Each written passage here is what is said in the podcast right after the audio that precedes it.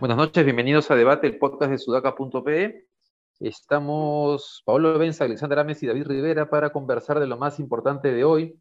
Y lo más importante sigue siendo un tema que tratamos ayer y que está marcando toda la agenda pública, que es el tema de los comandantes generales de las Fuerzas Armadas. Este relevo y el cambio por no haber cedido a las presiones para el ascenso de amigos del presidente Pedro Castillo. Lo que ha pasado entre ayer y hoy es que han salido los comandantes que fueron eh, sacados de su cargo, que solo tenían tres meses, que habían sido designados por este gobierno, con muestras de que la presión vino no solamente del ministro de Defensa, sino con chats de WhatsApp eh, del secretario general que se apellida Pacheco, Bruno Pacheco, si no me equivoco, y del propio presidente de la República, señalando que tenían algunos encargos respecto a los ascensos.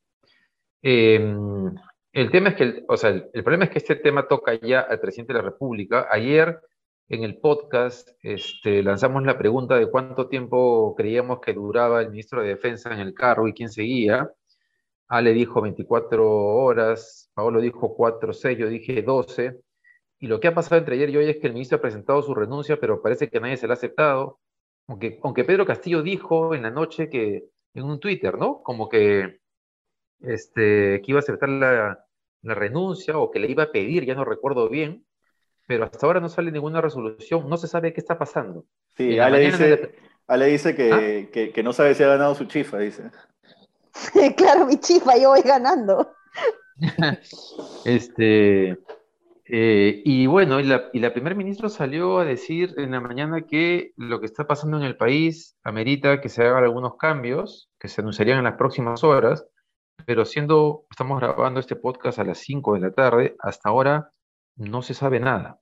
Entonces no sabemos si es que Mirta Vázquez está en un nuevo proceso de negociación con Pedro Castillo, como, tuve que, como tuvo que hacerlo con Barrenzuela, eh, poniendo su carta de renuncia sobre la mesa para que se acepten los cambios que, que estaba proponiendo y que llevaron a Belino Guillén al Ministerio del Interior, o qué está pasando.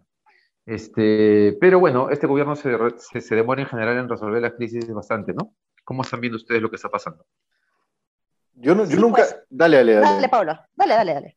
Yo nunca en mi vida había visto que un gobierno se demore tanto en, en remover ministros, ¿no? Parece que los ministros este, deciden cuándo se les remueve, hasta, hasta ahora habíamos visto eso, ahora un ministro pone su cargo a disposición cuando Ayala, ¿no? Cuando su cargo siempre está a disposición del presidente, entonces no se sabe si va a renunciar, si no va a renunciar, sale a decir tonterías sobre el matrimonio.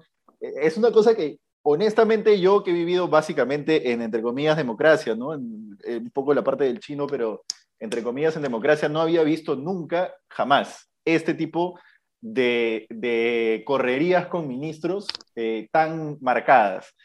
Eso es uno. Lo otro, es bien difícil decir que Ayala no sabía. Es bien difícil decir que Ayala se enteró. Eh, eh, yo creo que está claro. O sea, también, a ver, también hay que entender. Queda mal, ¿no? Perdona que te interrumpa, pero queda mal también decir que no sabía, ¿no? Sí, claro por supuesto, queda mal como persona, ¿no? Y, además también hay que entender el juego político, y ya yo siempre me pongo un poco en la parte pragmática de la cuestión. Y claro, el gobierno evidentemente teme un golpe militar, pues, o sea, evidentemente el gobierno, o sea, ya se ha escrito recientemente, creo que fue la República que publicó sobre grupos militares, no paramilitares, militares con intenciones de vacar al presidente, que eran minoritarios todavía, todo lo que tú quieras, pero tú te vas a arriesgar eh, teniendo lo que tienes enfrente como gobierno a que te vaquen, no, no, digamos, ya hablando pragmáticamente, no estoy justificando, ¿no? Que, que, que los ascensos se hayan dado bien, ni que, ni que Ayala se debería quedar, ni nada, pero claro, esa es un poco la lógica, ¿no? Yo quiero poner a mi gente, a mi gente de confianza en puestos clave porque quiero estar seguro de que no me van a vacar. El problema es lo que decía la vez pasada, ¿no? Este gobierno también ha dado muestras de que no va a dejar el poder, o, que no, o por lo menos ha dado muestras de que hay una facción dentro del gobierno, una facción cercana al gobierno, al partido de gobierno, que no tiene ninguna intención de dejar el poder. Y si es que controlas a los mandos militares y si controlas el ejército y a las Fuerzas Armadas, también hay una posibilidad de que por ahí te hagas este, con el poder de, formas no democráticas. Entonces, eh, En fin, eh, no, no, tengo mucho más que comentar. Yo, simplemente quisiera ya pasar a entenderlo como, oye, ¿hay un temor en el gobierno fundado a un golpe de Estado militar? Creo que sí, y creo que también hay un temor de la ciudadanía o de mí, de nosotros, no sé cómo llamarlo, de que el gobierno tome el control de las Fuerzas Armadas y se quede en el poder por la fuerza. Nada más. Sí, o sea, sin duda hay un temor por parte del gobierno y, quieren armar una estrategia o sienten que necesitan armar una estrategia de, llenarse de mandos eh, militares o de las Fuerzas Armadas eh, que puedan ser de su confianza, que no los vayan a traicionar, digamos. Pero a ver, voy a repetir lo mismo que dije ayer. No es la primera vez o no sería la primera vez que los altos mandos militares se deciden en ascensos por medio de una argolla. O sea, no es la primera vez que una espada de honor de una promoción deja de ser ascendido por alguien que está más abajo de esta espada de honor.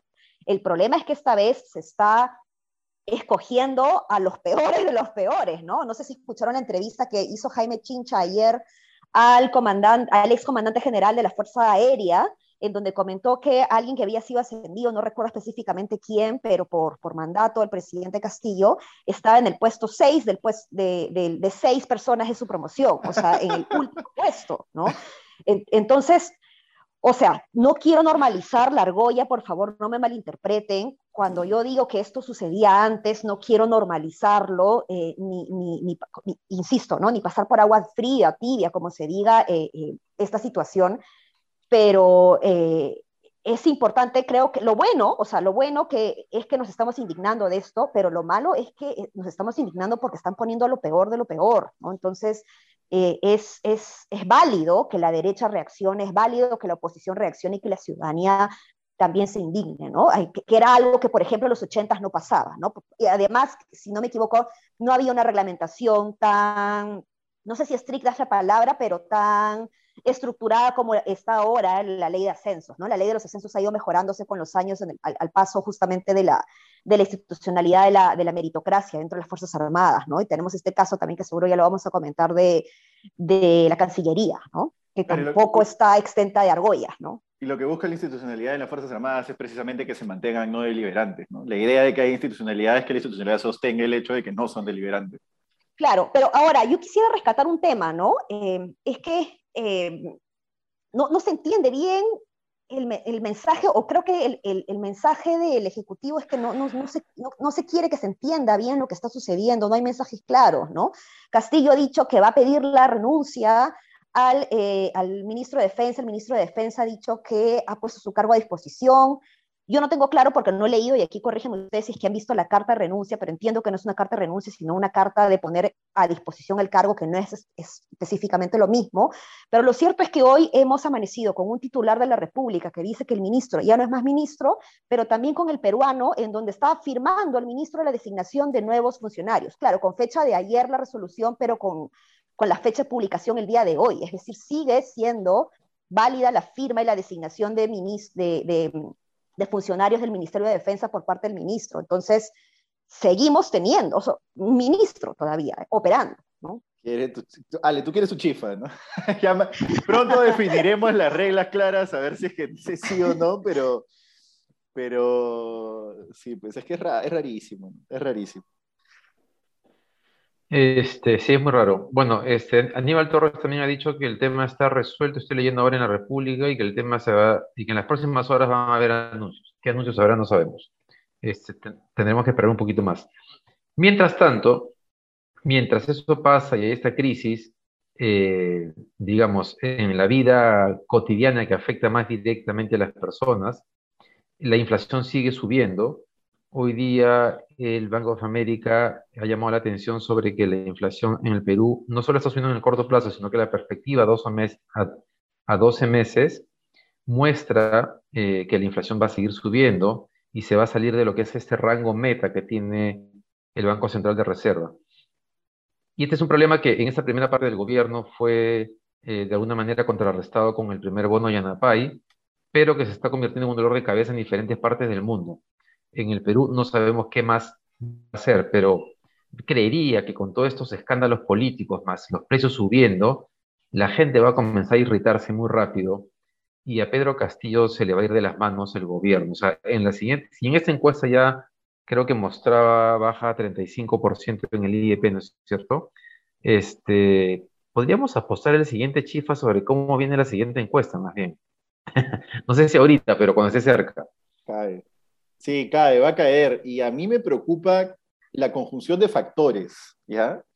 Porque cuando empiezas a hablar sobre copamiento de mandos militares y del otro lado empiezas a hablar sobre una inflación que se empieza a desbordar, que ha sido básicamente lo único que se ha mantenido constante en el país. La inflación dentro del rango meta, desde el gobierno de Alan García, el fin de gobierno de Alan García hasta hoy, creo que una de las pocas cosas que se ha mantenido más o menos constante ha sido que la inflación se quedaba dentro del rango meta.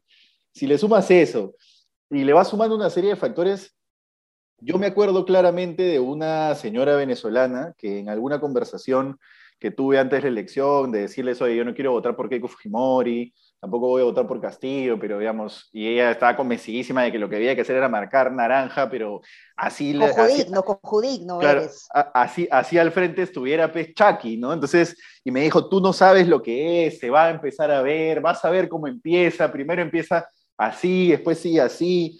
Claro, la, la inflación era una de las variables que mencionó con mucho énfasis, me imagino pues por, todo lo que están viviendo en Venezuela.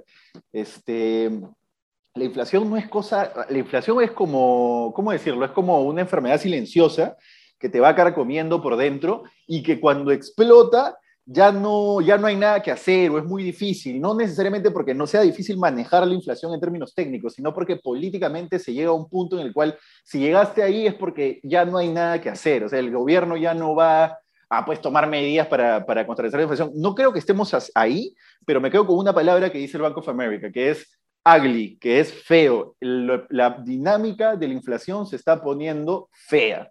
No es que el Bank of America sea pese el gurú, ni el que va a determinar la realidad, ni la verdad, pero es una buena opinión a, a mirar por lo menos.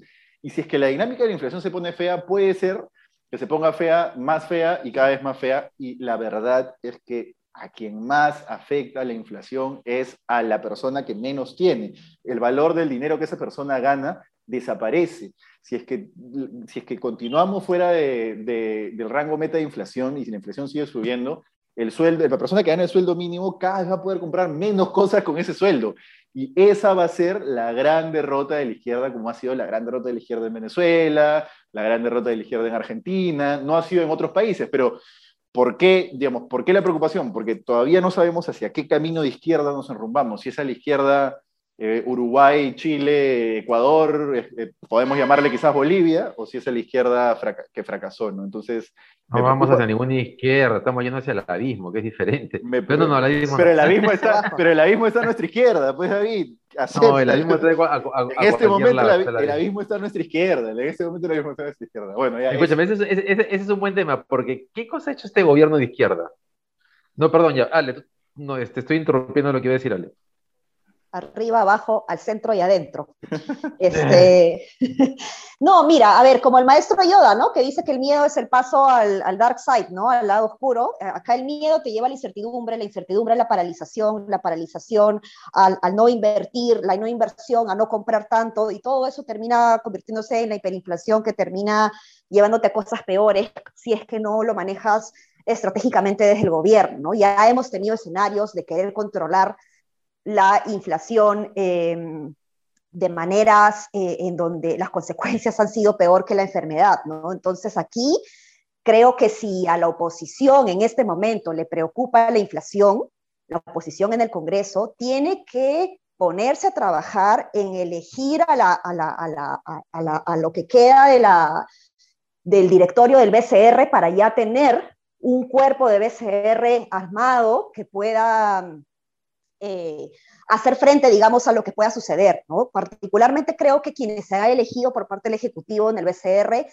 son personas muy preparadas, eh, de izquierda, ¿no? pero personas eh, preparadas y, y, coma, responsables, para que no se, no se entienda que son irresponsables, este, y muy responsables con, con, con, lo que puede pasar frente a las políticas monetarias, ¿no? de control de precios, etc. Entonces, creo que aquí eh, hace falta que la oposición en el Congreso se ponga a trabajar en elegir ya a un cuerpo capo que pueda complementar el, el, trabajo que puede hacer el BCR y y mostrar además apertura y diálogo constante también pues con el Ministerio de Economía y Finanzas que no puede pues el BCR contener todo el tiempo, ¿no?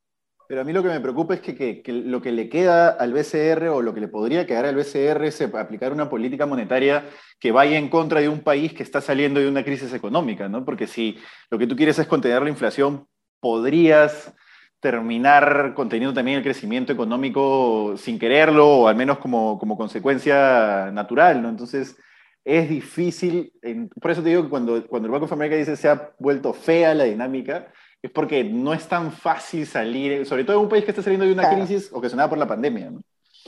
Claro, es que aquí, aquí eh, toca pues que el Ministerio de Economía y Finanzas pueda hacer lo suyo también, ¿no? O sea, el BCR por sí solo no va a poder contener todo, si es que por otro lado tenemos un ejecutivo que no genera justamente predictibilidad, ¿no? Y tranquilidad en los hogares.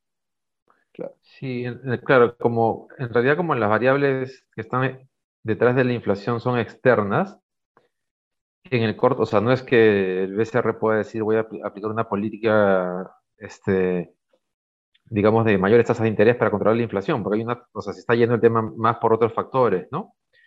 Y contraer la demanda en un momento que estamos saliendo de una crisis es como también contraproducente. Exacto. Entonces el gobierno va a tener que ver, yo imagino que la única salida, si no queremos terminar como, como, como un gobierno de derecha, mejor dicho, como gobierno de izquierda, no, como gobiernos de izquierda, como el argentino, y de derecha, como el ecuatoriano, haciendo lo mismo, que es, controlando los precios, que deberíamos estar de acuerdo en que no debería ser el objetivo, eh, tal vez lo único que va a quedar, por más que a cierto sector de la derecha le ha molestado, es un nuevo bono y que estos, y el tema de, por ejemplo, los combustibles permanezcan en el fondo de estabilización, pues porque en el corto plazo no hay otra, ¿no? Pero un nuevo bono tampoco es que contribuya pues necesariamente a bajar la inflación, ¿no? Se estás poniendo liquidez en las manos de la gente para la misma cantidad de productos en, los en, las estanterías. Entonces, finalmente, no sé si eso termina siendo... Pero es que la inflación no puedes bajarla. O sea, tú no puedes controlar lo que está pasando en el mundo ahora. O sea, lo único que puedes hacer es paliar el tema del poder adquisitivo. Y, ahí que ese es un camino también y ahí tiene que ser universal, ¿ah? No, pero si lo haces universal, incluso termina siendo más costo efectivo, porque eh, termina siendo, o sea, como su nombre lo dice, ¿no? Más universal, masivo para todos, y te ahorras todo el trabajo de la focalización en un momento en el que el objetivo es otro, ¿no? No luchar contra la pobreza, sino eh, generar consumo, ¿no? Dinamizar el consumo pero termina siendo un círculo perverso, ¿no? Porque si tú le, a ver, no estoy diciendo que no, no hay que dar bonos, pero si tú le terminas dando plata a la gente con la misma cantidad de productos a disposición, lo único que va a terminar pasando es que el producto va a seguir subiendo y sigue siendo un círculo vicioso interminable. A mí lo que me preocupa, un chiquito, es si es que en algún momento escucho del gobierno una declaración de este tinte. Las empresas que quieren boicotear al gobierno están subiendo sus precios. Si algún día escucho ya esa declaración, ahí sí yo me voy a alarmar. Ojalá que no pase. No tendrían cómo sustentarlo, la verdad, pero en fin, vamos a ver qué cosa pasa. Eh, tenemos otros temas más. Tiene que ver, bueno, hablemos del tema de esta resolución del Tribunal Constitucional que ha eh, desestimado un proceso que había iniciado el Scotia Bank, nuevamente sobre intereses moratorios es una deuda que originalmente creo que es de los 90, que era 48 millones de soles y que ahora es como 480 millones de soles. El Scotiabank intentó que no se le cobraran los intereses moratorios, aduciendo una demora del Tribunal Fiscal en, la resolución del problema, pero el TC lo ha desestimado y todo parece indicar que es porque el problema de origen, o sea, el motivo por el cual el Scotiabank estaba, estaba apelando a esta deuda tributaria originalmente, no era válida, o sea, legalmente eh, atendible. Y esta resolución es importante porque creo que lo que va a originar es que desincentivar a las empresas a esta idea de que pueden apelar resoluciones de la SUNAT y del Tribunal Fiscal y demorar todo el tiempo del mundo sin que pase absolutamente nada. Es decir, para que, para que lo hagan cuando efectivamente tienen razón, era necesario que asuman el costo de, este, el costo como este, ¿no? De pagar los intereses moratorios por todo el tiempo acumulado del proceso. Y está bien. Y, yo no sé qué decir ahí, ¿ah? Yo, sé que Paolo está celebrando la noticia, pero dale, dale, Paolo, yo de ahí critico. Yo celebro el hecho, a ver, no es como dijo Mirta Vázquez, que en algún momento hace poco dio una declaración, a ver, no, no, le, no le he escuchado de fuente directa, pero le he leído, si me equivoco pido disculpas, pero dio una declaración en el tono de las empresas no deberían judicializar sus deudas tributarias. Y no, pues que todos los contribuyentes, yo, tú, la bodega y el grande tienen la, la potestad de judicializar sus deudas tributarias. Lamentablemente el grande tiene cinco estudios de abogados top que la van a judicializar durante años. ¿no? Este, no, no iría por esa línea, pero por la línea por la que sí iría es festejar que el germen de todo esto se dio en el 2020, cuando el Tribunal Constitucional, liderado por Marianela Ledesma, le dijo no a una demanda de inconstitucionalidad contra un decreto legislativo que era el 1421. Esa demanda de inconstitucionalidad lo que hubiera hecho es que deudas tributarias como la de Buenaventura, como la de Cerro Verde, como esta de Scotiabank, entiendo también, este, prescriban, y al prescribir, eh, por una serie de leguleyadas que estaban argumentando, eh, no estaríamos viendo lo que estamos viendo ahora, que finalmente las van a tener que pagar y está bien que la gente pague sus deudas tributarias. No pueden librarse las empresas por legalidades y prescripción de pagar su deuda tributaria. Entonces, celebro el hecho, y además Marianela Ledesma lo dijo en, su, la, sustentación de su voto, porque la sesión fue pública, gracias a ella. Este, y además votaron para que Sardón se abstenga, porque Sardón tiene un hermano, entiendo, que trabaja en el Bank en Chile. Este, así les ganaron. Y Marianela Ledesma le, lo dijo claramente, empresas paguen sus deudas tributarias si es que es lo que corresponde. Si no corresponde, lo litigarán y lo ganarán en, instancia judicial, pero no vayan por la prescripción. Y eso es, eso es muy bueno, es para aplaudirlo. Sí, a ver, me quedo con lo último, ¿no? Creo que lo que hay que evitar justamente es, es esta distorsión que puede terminar en una prescripción. Pero aquí, ojo que Scotiabank va a terminar pagando intereses de una situación que ha heredado del Banco Dice. Entonces, sí me hace un poco de ruido, la verdad que no soy especialista en este tema y, me gustaría... Pero pudo, pero pudo, haber pagado los 48 millones cuando compró el banco. El problema es que decidió judicializar seguramente porque algún estudio de abogados la convenció de que era posible ganarlo. Claro, pero es que ahí, ahí también, así como se puede generar este incentivo perverso por parte de las empresas de, de atrasar la cosa hasta que prescriba, también se puede generar el incentivo perverso por parte del Estado de no tener el sentido de urgencia para, para legislar o para sancionar, eh, para tomar decisión, digamos, frente a, un caso de este tipo, ¿no? Y, dejar que suceda y que se acumule la, deuda, ¿no? Entonces, no sé. Me genera mucho ruido, pero me manifiesto totalmente ignorante de, de este tema. Me gustaría realmente empaparme más para dar una opinión mucho más contundente. Bien, Vamos a cerrar el podcast con una cosa, en realidad con una conversación que tuvimos antes de entrar y que todos nos quedamos sorprendidos. Bueno, no todos. Paulo nos dijo, hmm. ya se va a cumplir un año de las marchas que derrocaron a Merino, ¿no es cierto? Así es. Este, y Ali y yo nos quedamos así como un año, o sea, serán dos. Y nos dijo, no, es uno. Y claro, yo he entrado también a internet a ver que es, efectivamente uno y parece que hubiese pasado un montón de tiempo. Increíble, es, increíble. Es impresionante la inestabilidad política que puede haber en este país. Sí, muchísimo. Todo, todo lo que ha pasado en, de verdad. Todo lo que ha pasado. yo dije, no puede ser, Paolo, ¿no? Son dos años, no puede ser un año y, y esa, o sea, acá no más, ¿no? Eh, han pasado demasiadas cosas y, espero que no, no, sigamos así en, lo que se viene, pero, pero no es muy alentador, alentador el panorama, lamentablemente. Sí, puede ser que el siguiente año nos aparezcan dos también, o tres. en fin, dale. y, y, nomás decir que nunca fue por Vizcarra. Todavía hay gente merinista que sigue diciendo, ah, defendieron, salieron a marchar por un corrupto. Nunca fue por Vizcarra.